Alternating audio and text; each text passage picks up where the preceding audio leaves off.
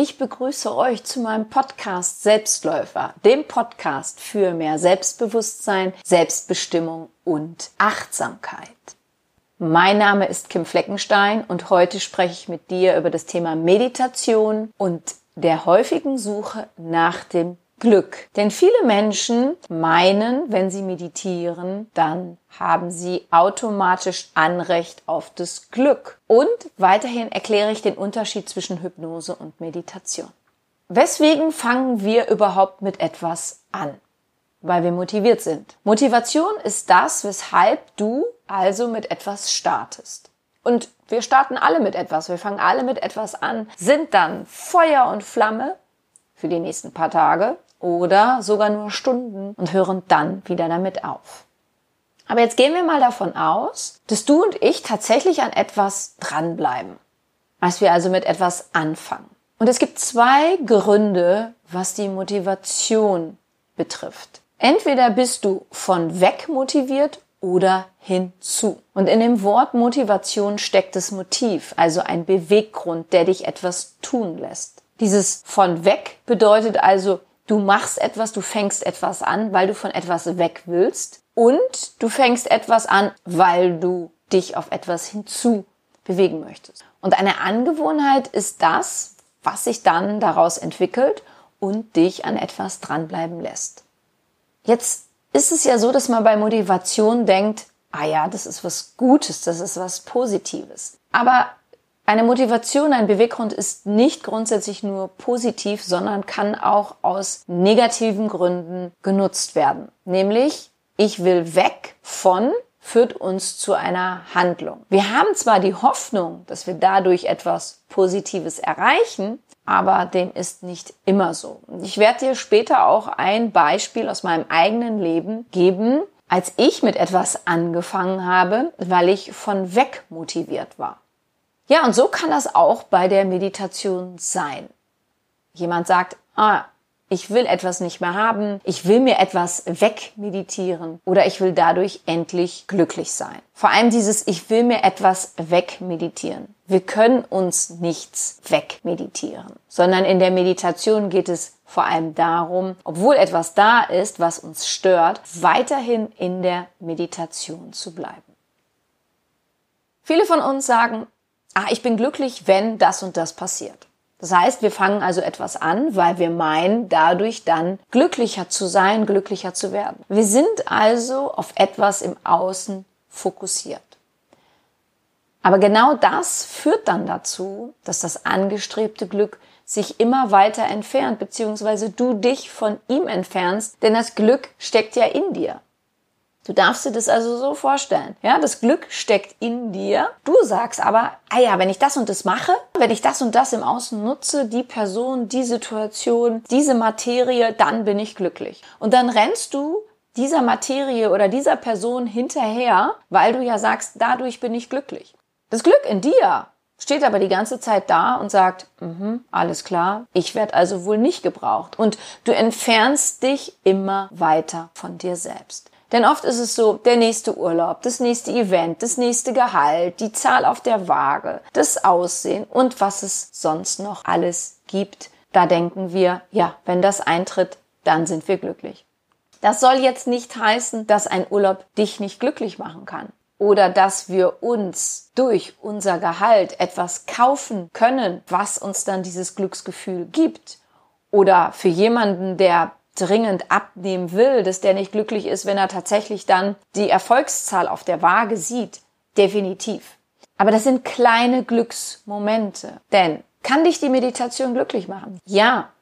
Natürlich kann sie dich glücklich machen. Und du kannst die Meditation auch wunderbar für dich nutzen, um vieles in deinem Leben zu erreichen. Aber sie sollte nicht dazu missbraucht werden, denn dann kann das Meditieren auch ins Gegenteil umschlagen. Das kann dich dann sogar gestresster, depressiver und unglücklicher werden lassen, weil du die Meditation also als etwas ansiehst, das dich dahin bringt.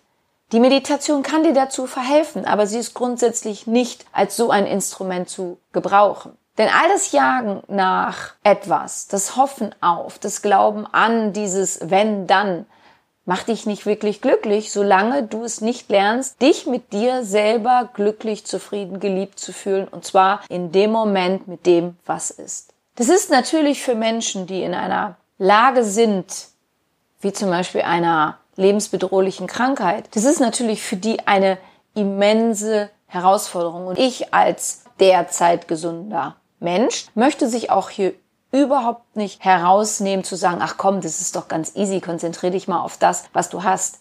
Darum geht es nicht. Aber ich versuche gerade diesen Menschen darin zu unterstützen, obwohl die Situation auf der einen Seite so schlimm ist, den Fokus immer noch auch auf etwas anderes zu richten. Denn du weißt eins, wenn die Hoffnung stirbt, das wäre sehr schlecht. Obwohl die Hoffnung auch etwas ist, was natürlich in uns steckt und wir sind es, die die Hoffnung nähren. Und in dem Moment, wo wir das nicht mehr tun, dann ist so dieses, ah, die Hoffnung stirbt, aber nur, weil wir es zulassen. Wenn wir also meditieren, weil wir eine bestimmte Erfahrung machen wollen und meinen, nur durch diese Erfahrung war es auch gut, dann ist das ein Trugschluss. Und solange wir uns selber erzählen, dass wir genau danach suchen, erzählen wir uns auch, dass wir genau das, was noch nicht da ist, auch nicht sind, sondern es dort bei XY zu finden ist. Ja, und somit geben wir den Schlüssel zum Glück ab. Ich habe eine Klientin, die lange, lange Zeit zum Beispiel die Meditation genau dazu missbraucht hat. Sie hat immer dann meditiert, wenn irgendwas in Bezug auf Männer war. Und zwar nicht positiv, sondern negativ. Wenn sie also traurig war, wenn sie geweint hat, wenn sie wütend war, zornig war, weil ein Mann nicht so reagiert hat, wie sie sich das vorgestellt hat. Und dann hat sie darauf meditiert und hat sich gewundert, das stellte sie dann fest, als sie zu mir kam und wir in einer Sitzung darüber sprachen, warum sie sich durch die Meditation eher noch schlechter gefühlt hat als besser. Weil sie die Meditation dazu missbraucht hat. Sie hat gedacht, alles klar, wenn ich meditiere, geht es mir danach besser. Aber nein, sie hat in der Meditation nichts anderes gemacht, als ihren Fokus darauf zu richten, woran es ihr anscheinend in Bezug auf Männern mangelt. Wie du ja weißt, habe ich einen Persönlichkeitstrainer und der sagte mal zu mir, Kim, immer wenn du sagst oder meinst, du musst etwas tun, um dieses und jenes zu erreichen, bist du in der Abhängigkeit von etwas. Ja, das hat mir damals nicht gefallen, als er das zu mir gesagt hat, aber er hatte recht. Denn wenn ich mir zum Beispiel meine Bulimie anschaue, die ich als Jugendliche über mehrere Jahre hatte, mir das vor allem rückwirkend betrachte, dann habe ich die Bulimie missbraucht, um mich besser zu fühlen. Was natürlich nicht funktioniert hat. Es war vielleicht ein kleiner Moment, in dem ich mich besser gefühlt habe. Aber im Endeffekt ist einfach noch etwas dazugekommen, nämlich eine weitere Abhängigkeit. Ich persönlich glaube, dass in uns allen alles angelegt ist. Das heißt, auch in jedem von uns steckt die Gefahr nach einer Sucht. Und ich als ehemals süchtige Person darf immer darauf achten, nicht etwas zu missbrauchen, um mich dann XY zu fühlen, so schön sich ein Glücksgefühl natürlich anfühlt. Weißt du, es ist ein schmaler Grad, auf den sich viele von uns begeben, wenn sie etwas nutzen, um etwas anderes zum Beispiel nicht mehr spüren zu müssen. Jetzt kommen wir zu dem, was ich dir am Anfang der Folge gesagt habe, dass ich dir ein Beispiel gebe, dass eine Motivation auch negativ sein kann.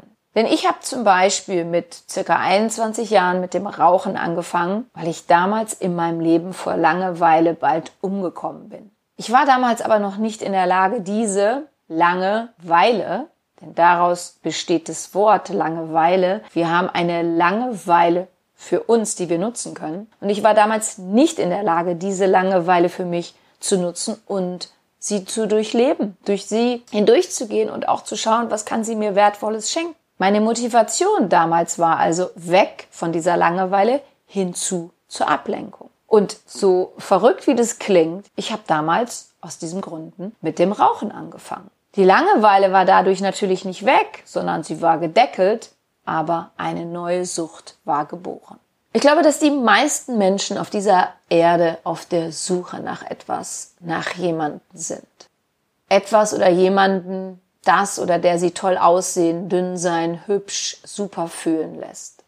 Und die Meditation kann jemanden auch super gechillt fühlen lassen, erleuchtet und was auch sonst jemand noch meint, mit der Meditation erreichen zu können. Wenn du also zum Beispiel die Meditation wie eine Droge nutzt, dann wirst du dich damit auf Dauer nicht wohlfühlen, denn es wird dir nicht gut tun. Und meine eigenen Erfahrungen haben gezeigt, dass man in der Meditation tolle, glückselige Erfahrungen machen kann, aber immer nur für diesen Moment.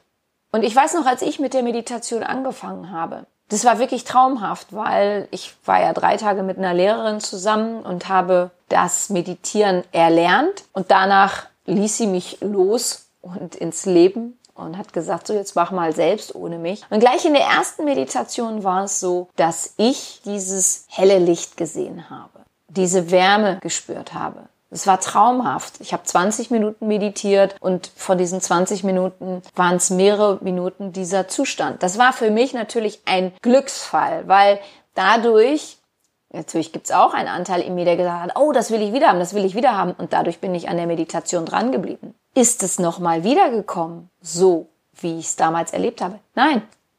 Es ist nicht mehr so wiedergekommen. Und ich glaube auch nicht, dass es nochmal so wiederkommt. Weil jede Erfahrung, jede, wir nennen das Sensation, ist einmalig und sollte auch einmalig bleiben. Und ich hatte schon viele Meditationen, da sage ich dir ganz ehrlich, ich weiß nicht, was es war, aber es war, glaube ich, keine Meditation. Es war nur ein Absitzen der Zeit. Aber dennoch bin ich dran geblieben, weil ich wiederum andere Meditationen hatte. Die waren so toll. Das ist mit Worten gar nicht zu erklären, sondern es ist einfach ein Gefühl. Und das ist das, was ich so schön finde an der Meditation. Und sie hat mir sehr geholfen bisher in meinem Leben, also neben der Hypnose, um gelassener zu werden. Und deswegen möchte ich schon aus dem Grunde nicht auf sie verzichten. Aber ich mache es jetzt nicht, dass ich sage, ah ja, ich muss meditieren, damit ich bloß gelassen bleibe. Nein, ich meditiere, weil ich meditiere. That's it. Und es gibt diesen schönen Satz, habe eine Erwartung vor der Meditation, aber nicht in der Meditation. Und die Meditation dient nicht der Erleuchtung, nicht dem Glücklichsein, nicht dem über den Dingen stehen, sondern einzig und allein dem sich selber zuwenden und das anzunehmen, was sich genau im Moment der Meditation zeigt mag es auch diese berühmte Langeweile sein, vor der so viele Menschen immer noch versuchen zu flüchten, anstatt sie anzunehmen. Weißt du, und die eigene Zufriedenheit, die Selbstliebe, das gesuchte Glück fängt immer in diesem Moment an. Und wenn wir uns das bewusst machen, dann kann der Prozess beginnen. In dem Moment, in dem wir uns darauf fokussieren, was fehlt, entsteht diese entsetzliche Lücke. Nutze du also deine Meditationszeit dazu, nicht nach etwas zu jagen, was dir augenscheinlich fehlt, sondern dich darauf einzulassen, was bereits da ist und von dir gespürt, gefühlt und erlebt werden darf. Ich werde auch zwischendurch mal auf die Musik angesprochen, die ich in meinem Programm nutze. Ah, Kim, die Musik gefällt mir so gut. Oder auch, oh, Kim, dazu kann ich überhaupt nicht abschalten, dazu kann ich gar nicht meditieren, die ist mir zu schnell, zu unruhig oder was weiß ich. Ich kann dir wieder ein Beispiel geben von mir. Als ich damals mit dem Meditieren angefangen habe mit dieser Lehrerin und sie nach drei Tagen sagte, so Kim, jetzt geh ins Leben und meditiere, soll ich dir sagen, was ich gemacht habe? Ich habe mich direkt hier in München in die U-Bahn gesetzt und meditiert. Als ich mit der Trainerin zusammen war, war es ruhig. Ich war in einem Raum ziemlich abgeschottet, die Rollläden waren runter, Geräusche von außen waren kaum zu hören. Das ist aber nicht der Normalzustand. Der Normalzustand ist zu meditieren, wenn um mich herum Geräusche sind. Und deswegen habe ich mich damals gleich in die U-Bahn gesetzt und habe gesagt, hier möchte ich meditieren. Ansonsten würde ich sagen können, oh nee, das ist mir zu laut, zu unruhig und so weiter, kann ich nicht ertragen, kann ich nicht meditieren. Und das ist Quatsch. Du kannst jederzeit überall auf dieser Welt meditieren, egal was um dich herum passiert. Nun komme ich noch zu einem Punkt, den habe ich auch am Anfang angesprochen, weil ich es immer wieder erlebe, also in den E-Mails an mich, aber auch in irgendwelchen Interviews, dass Hypnose und Meditation in einen Topf geworfen sind und es heißt, dass das ein und dasselbe sei. Das ist aber nicht so. Und zwar aus folgenden Gründen. Die Hypnose ist ein Verfahren zur Erreichung einer tiefen Entspannung und zur Auflösung von Blockaden. Dazu wird die Meditation aber erstmal gar nicht genutzt, weil die Meditation ist ein Verfahren zur Innenschau und zur Selbstreflexion. Da geht man jetzt nicht hin und sagt, ah ja klar, ich will ja hier eine Blockade wie eine Prüfungsangst oder so auflösen. Dafür meditiert man nicht, also setzt man sich nicht an die Meditation ran. Kann ich die Meditation dazu nutzen, weniger Ängste zu empfinden? Ja. Kann sich dadurch vielleicht auch eine Prüfungsangst auflösen? Definitiv. Aber das ist nicht vordergründig, weswegen eine Meditation genutzt wird, aber schon eine Hypnose. Und bei der Hypnose geht es darum, dass man sich mittels Vorstellung in bestimmte Zustände bringt. Die Hypnose kommt aus dem Kontext der Psychotherapie und der Wachstumsarbeit.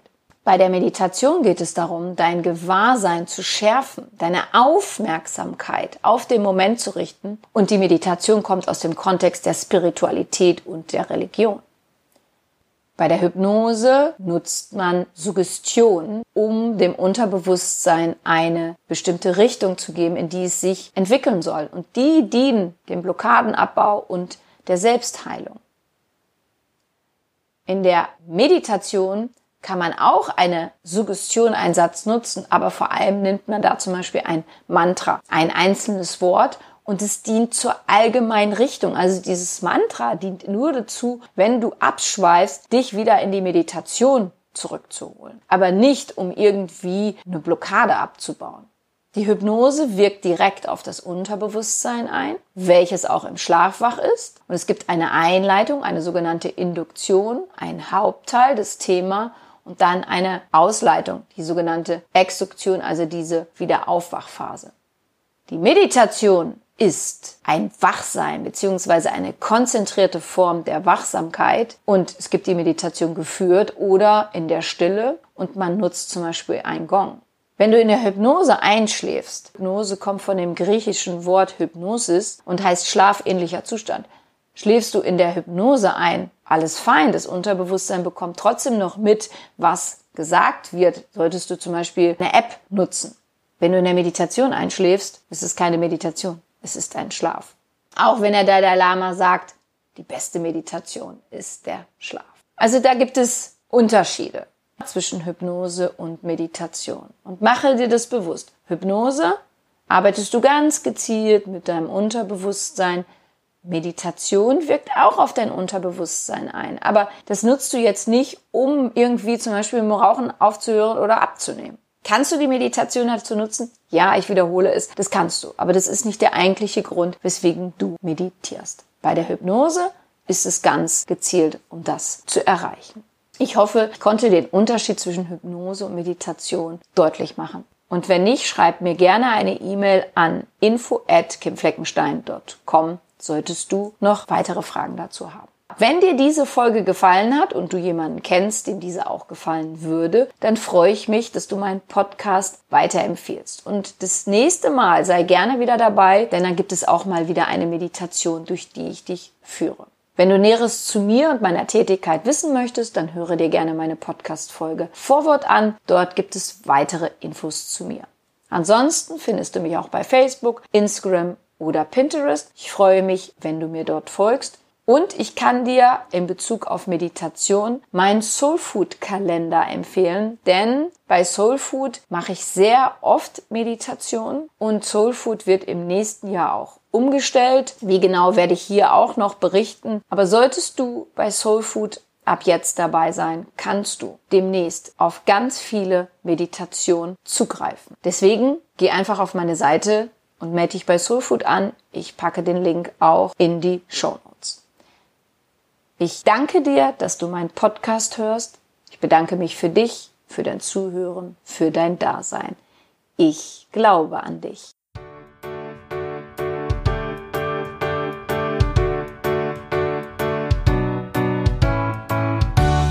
Wenn dir mein Podcast gefallen hat, dann hinterlasse doch eine positive Bewertung oder empfehle meinen Podcast gerne weiter. Besuche auch meine Website www.kimfleckenstein.com, folge mir bei Facebook und Instagram oder höre in meine Programme bei Amazon, Apple, Audible und Google rein. Du kannst mir auch gerne an info at kimfleckenstein.com schreiben wenn du ein spezielles Anliegen hast. Ich danke dir und sende herzliche Grüße.